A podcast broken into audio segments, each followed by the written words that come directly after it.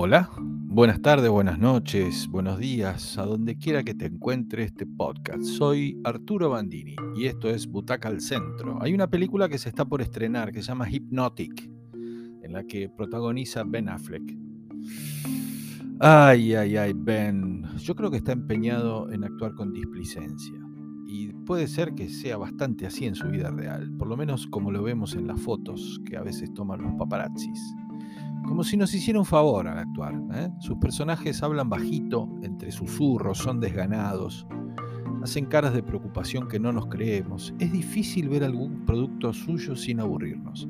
En Hypnotic la idea no es mala, para nada. Hay gente que con solo mirarte domina tu mente, imagínate eso.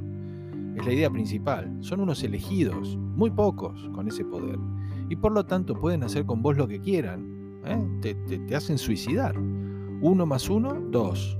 Los van a hacer hacer las peores cosas en cuestión de segundos, afanarse un banco, matarse.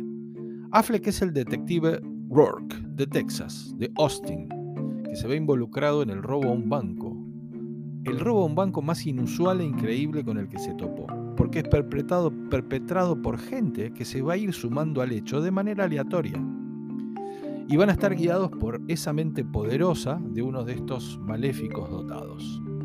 Pero antes, la historia nos introduce en un drama familiar que no entendemos muy bien, pero en algún momento se va a juntar con esto de los psíquicos, porque Affleck perdió a su hija en un parque, en un parque hace unos años y eso lo marcó para siempre. Simplemente le apartó la vista unos minutos y la perdió. La escena en el comienzo de la película, en la cual, entrecerrando los ojos, le cuenta a la terapeuta lo que ve en sueños es de antología de la mala actuación, hasta llega a causar algo de gracia. Bueno, cuando termina el robo y se dispone a investigarlo, llega a la conclusión, muy tirada de los pelos, que el que secuestró a su hija es un tipo cualquiera que estuvo dominado por esa mente siniestra y superior. ¿Se entiende? Y que es verdad entonces, cuando en el juicio el tipo decía que no recordaba nada. Podríamos decir que es un thriller con toques de ciencia ficción, pero el protagonismo de Affleck hace que nos distraigamos todo el tiempo, porque es malo y nos perdamos en el registro. Hay detalles de gran puesta en la película, sin embargo, porque el director es un tipo interesante que hemos elogiado en Butaca al Centro, que es Robert Rodríguez. ¿eh? Entonces, entre esos diálogos absurdos, esa trama que se hace más y más compleja, el tipo mete efectos, mete ángulos, mete fintas, digamos, que te hacen pensar por un momento que si no estuviera el principal, la película estaría mejor.